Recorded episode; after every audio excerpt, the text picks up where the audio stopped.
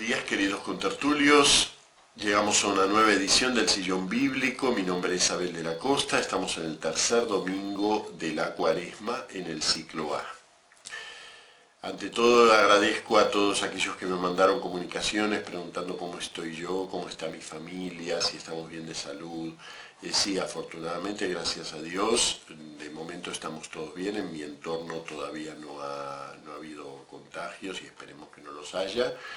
No sé cómo se está viviendo esto en otros países, nosotros estamos, entramos en una cuarentena general, oficial, este, incluso a partir de hoy se suspendió el culto público, así que ya no tenemos misa tampoco, vamos a ver la misa por internet.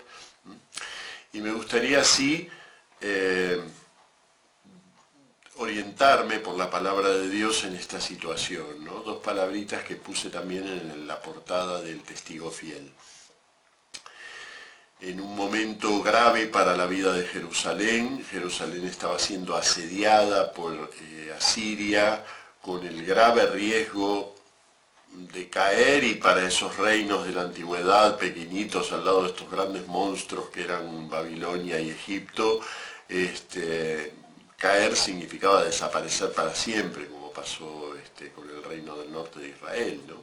Entonces la situación era grave y no había en ese momento tampoco una piedad religiosa que dijeran, bueno, se apoyaban en Dios. Entonces, en nombre de Dios, el profeta Isaías, que ese es el contexto de su, de su primera parte, en nombre de Dios el profeta Isaías proclama delante de toda la comunidad dos palabras que les, le manda Dios decir a su comunidad. Y las dos palabras son vigilancia y calma. Las tienen en Isaías 7.4, un texto que conocemos bien porque es el contexto es el texto del Emanuel. ¿no? Este, precisamente allí promete Dios estar con nosotros. Vigilancia y calma.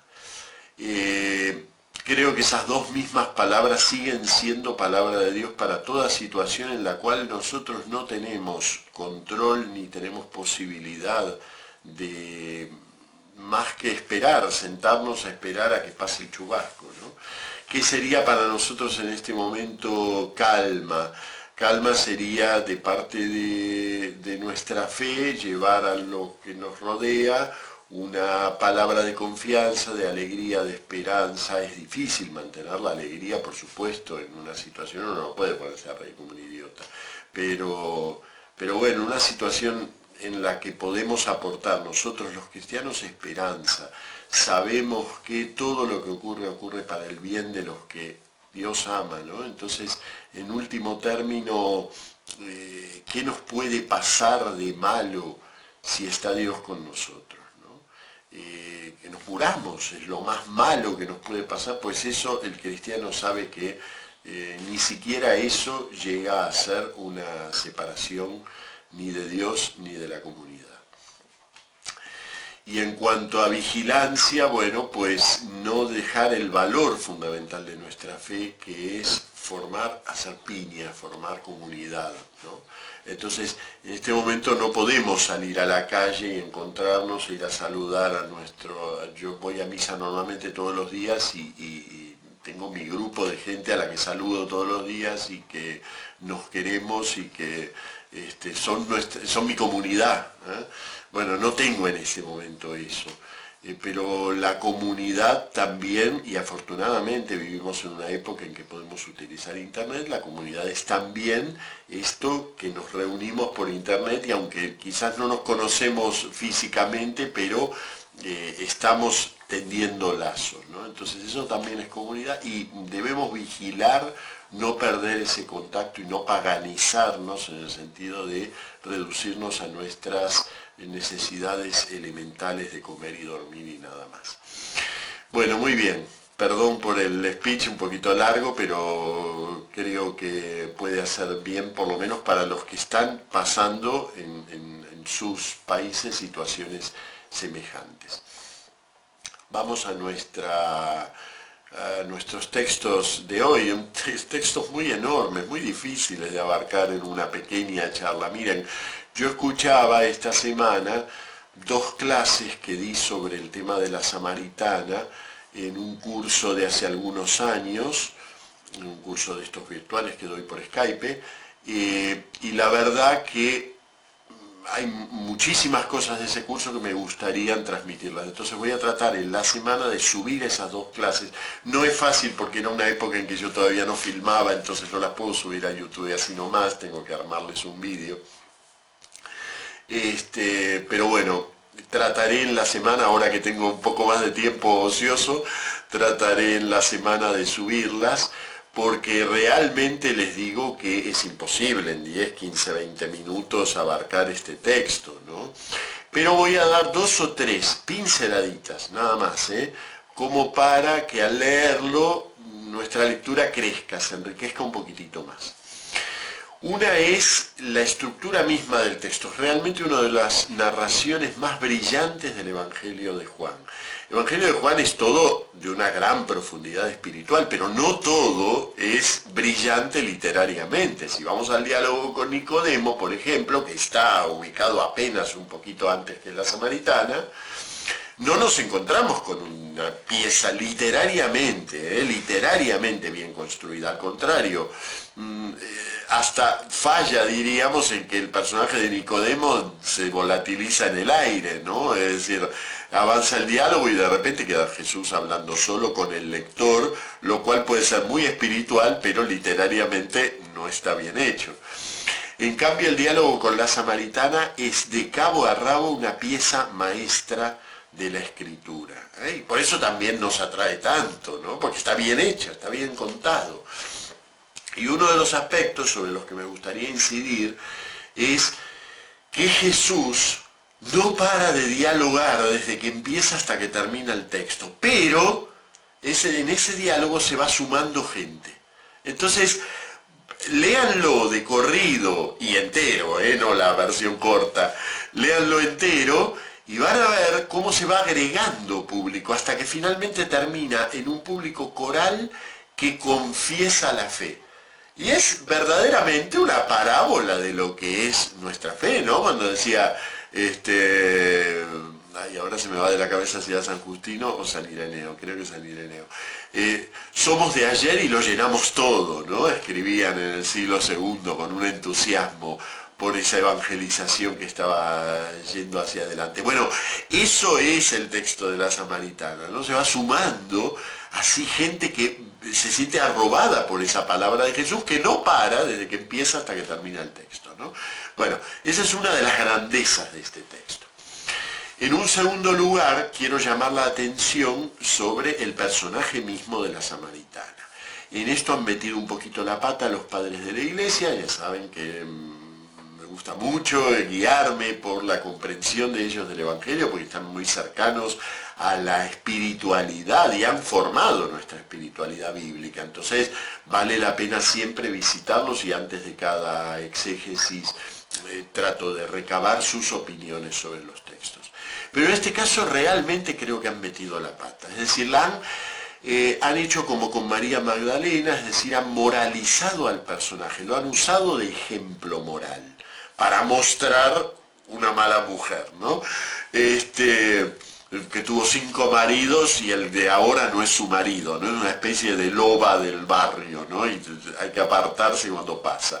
Bueno, pues eso es moralizar el personaje inadecuadamente, porque el texto no plantea eso.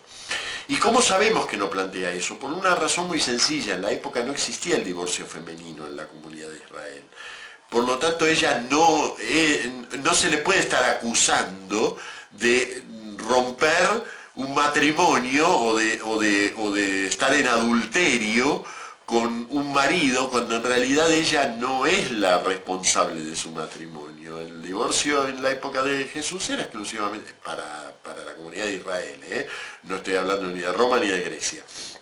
Este, para la comunidad de Israel el divorcio era cosa exclusivamente del marido. Y relean las leyes del divorcio de Jesús y van a ver que siempre se refieren al marido, salvo cuando precisamente el Evangelio adaptó a las costumbres helénicas.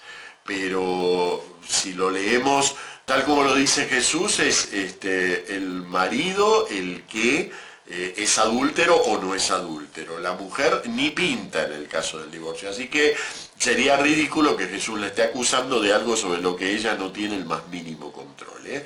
Además, nos damos cuenta al leerlo que ella no, no reacciona como acusada de nada, porque no la están acusando de nada. ¿eh? Este, esto de convertirla en una, en una loba del barrio es una cosa posterior.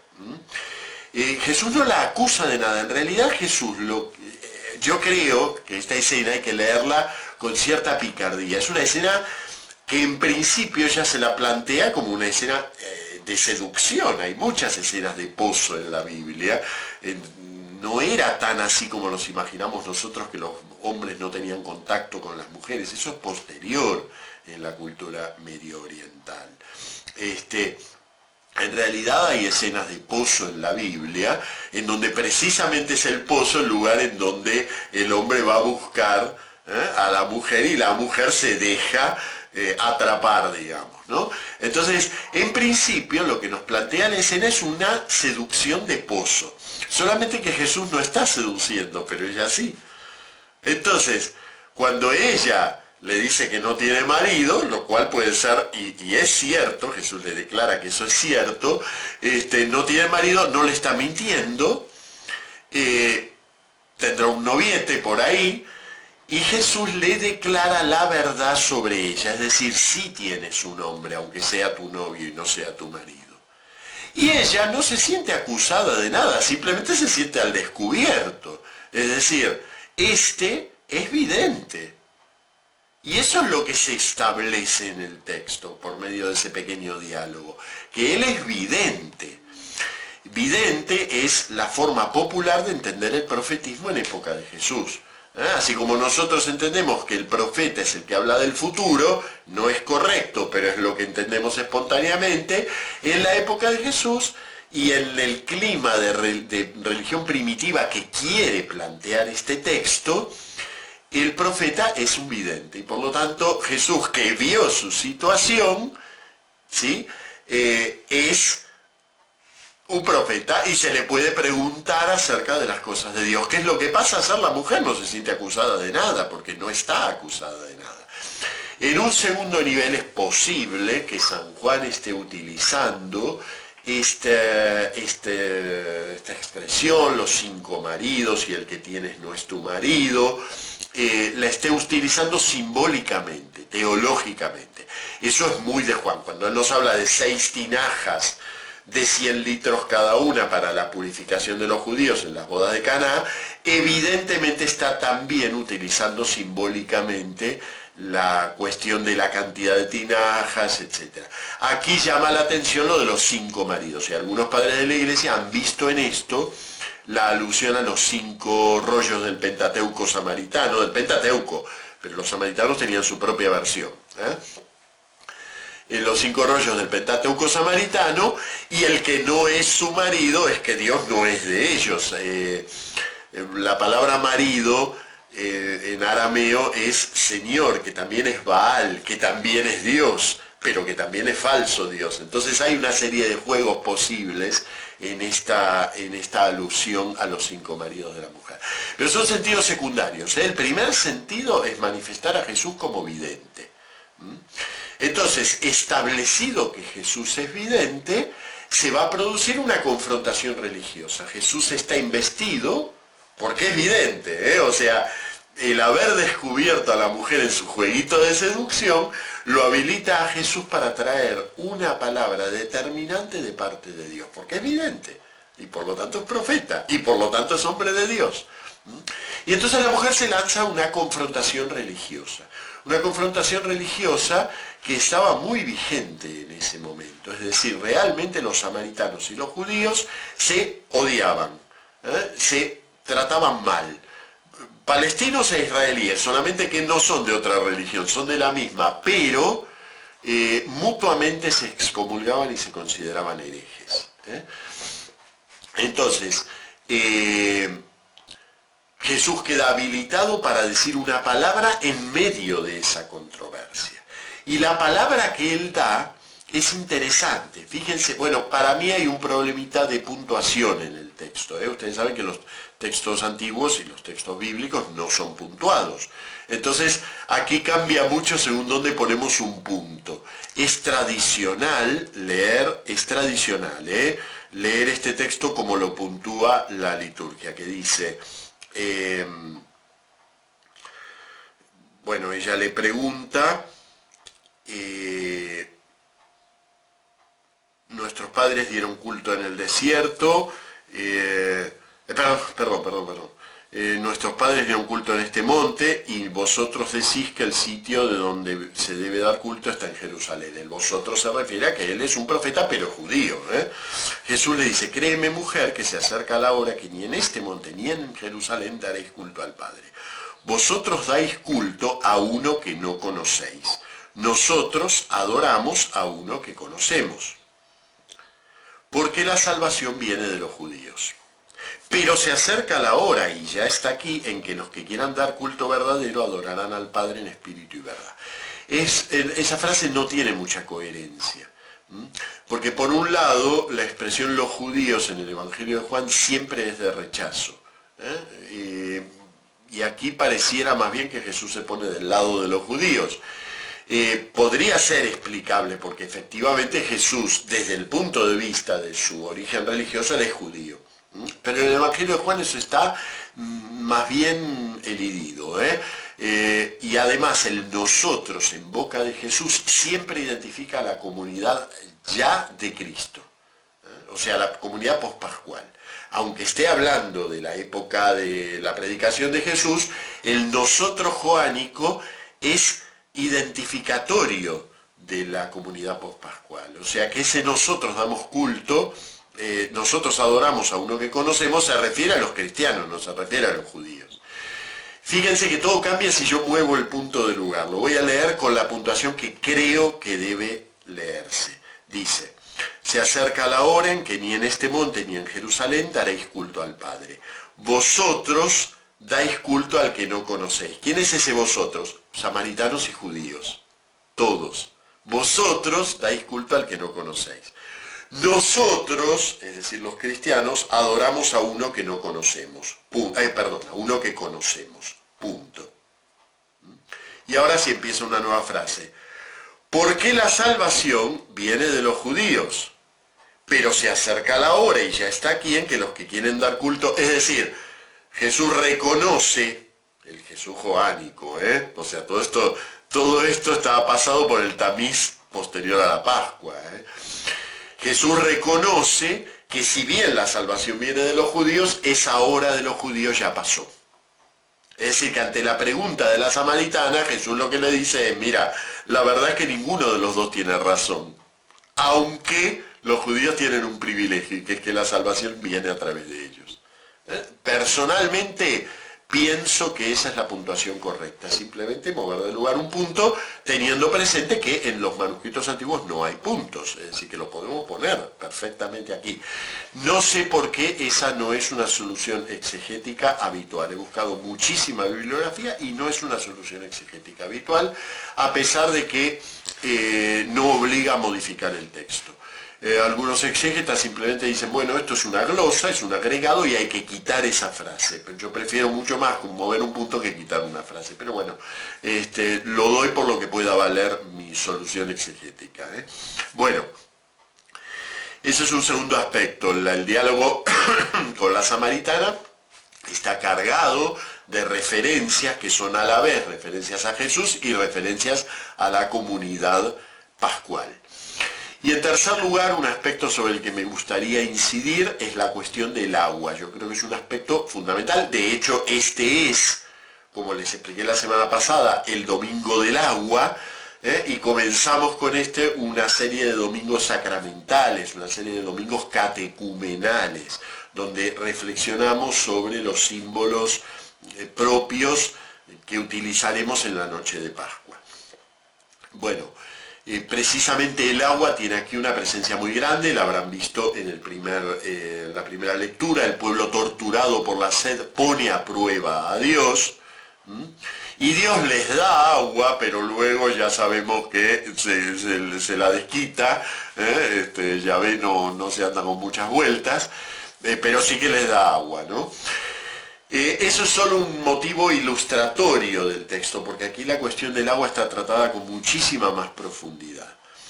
Yo les pediría que atiendan a cuatro niveles de la cuestión del agua, cuatro niveles de la cuestión del agua en este texto. Y voy a empezar por el primero, pozo. El pozo es un agua que no es corriente. Eh, la expresión agua viva quiere decir simplemente agua corriente. Este, el pozo es precisamente lo contrario de un agua corriente. Si en algo se distingue un, un manantial de un pozo, es que el manantial tiene agua corriente y el pozo no. La única que habla aquí de pozo es la mujer. Jesús jamás menciona el pozo ni el narrador. El narrador no habla del pozo de Jacob, sino la fuente de Jacob. Primer nivel, el agua de pozo. El hombre eh, es un poco como los israelitas del desierto, se conforma con solo saciar su sed material. Entonces, bueno, esta mujer lo que quiere es el pozo. Y, si le solucionan el problema de venir al pozo, ella ya se da por contenta. ¿no? El horizontalismo nuestro habitual. ¿eh? Si Dios nos solucionara el pago de la luz a fin de mes, estaríamos contentos, no nos preocuparíamos del cielo. Bueno, Dios quiere más para nosotros que el pago de la luz. Dios quiere más que el agua del pozo, pero ella no lo sabe aún. Ella misma necesita descubrir su necesidad de otra clase de agua. ¿eh? Entonces, el primer nivel asistimos junto con la samaritana al descubrimiento de que el pozo no, no es una expectativa adecuada. En un segundo nivel, el manantial. El manantial es agua corriente, pero es todavía agua terrena. ¿eh? Eh, el narrador habla de manantial, aunque se esté refiriendo al pozo. Y eso no es una casualidad ni es, eh, ni es un error. En realidad la palabra que utiliza en griego pegue para referirse a la fuente o al manantial es la misma que utiliza la Biblia griega en Génesis 2.3 para referirse al manantial que fluye en el medio del paraíso.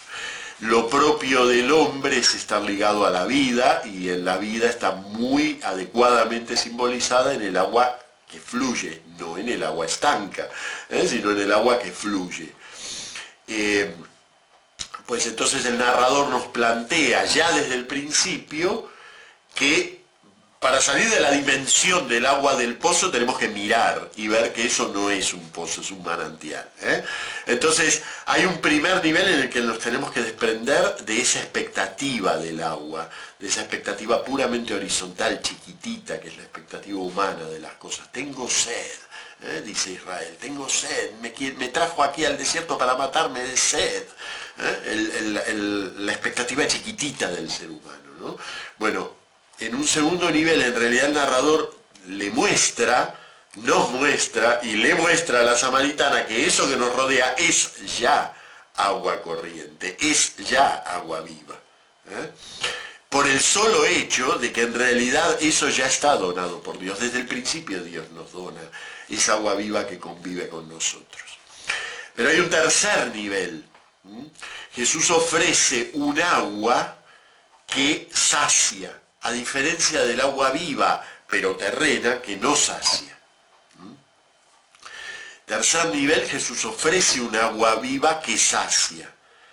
La mujer acepta la oferta de Jesús, pero sin entenderla, un poco lo que nos pasa a nosotros, ¿no? Nos bautizaron de chiquitos, aceptamos la oferta del agua viva, que sacia la sed, pero en realidad la vamos, nos vamos apropiando de esa agua viva a lo largo de la vida. ¿eh? No, tenemos la gracia entera del bautismo, pero la vamos eh, activando, poniendo por obra ¿eh? a lo largo de, bueno, a lo largo de toda nuestra vida.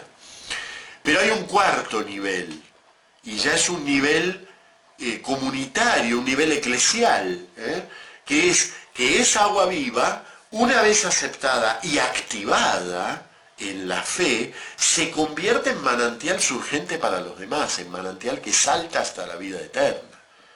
Que es otra cosa, ¿ven? Entonces, a esa dimensión está invitando este texto. O sea, a ir traspasando niveles en los cuales el agua o no sacia, como es el primero, o sacia pero nunca del todo. ¿eh? El agua que da Dios no sacia hasta que no salta, no ya hasta que no entra, sino hasta que no salta hacia la vida eterna. Es decir, hasta que no se convierte uno mismo en manantial de agua viva. Y ya no depende del manantial externo, sino que depende de ser uno mismo manantial que salta hasta la vida eterna. Bueno, eh, como ven textos enormes, San Pablo lo ha dicho con una sola frase o una parte de una frase en la segunda lectura, ¿no? Ha dicho todo esto en ese pedacito, ha dicho, ya que hemos recibido la justificación por la fe, estamos en paz con Dios, por medio de nuestro Señor Jesucristo. Ahí está todo. ¿eh? Está la paz con Dios, que es el gran objetivo de la vida del hombre, la reconciliación ¿eh? con ese Dios al que hemos tratado de manejar en el paraíso, ¿eh? como hemos visto. La paz con Dios, el medio de esa paz, que es el manantial de donde surge el agua, Jesucristo. Y está también el elemento de iglesia, de comunidad de salvados o de redimidos, ¿no? Ya hemos, ya que hemos no ya que he recibido, sino ya que hemos recibido la justificación por la fe, estamos en paz con Dios. No hay fe si no hay una iglesia, que somos nosotros, cuya función es ser manantial y proveer de un agua viva al mundo, mantener esa agua viva fluyendo en el mundo. Por supuesto el agua viva no es para que la tomemos nosotros, ¿eh? el agua viva es para que fluya, porque si no ya no es viva. Si yo me quedo con yo me vi conmigo, mi salvación, mi libro, para salvarme yo, este, eso no es agua viva, eso es agua más muerta que la del pozo de Jacob. Bueno, muy bien. Este, terminamos eh, nuestro sillón bíblico de este tercer domingo de cuaresma. Eh, los invito a que vivan virtualmente, aunque sea dentro de lo posible, este tiempo de vigilancia y de calma. Suscripción, like, compartir, etcétera, etcétera, etcétera, etcétera. muchas gracias por los mensajes que me han mandado. Nos vemos en la semana, si Dios quiere, trataré de subir ese pequeño estudio de la Samaritana y si no, directamente la semana que viene. Hasta el domingo.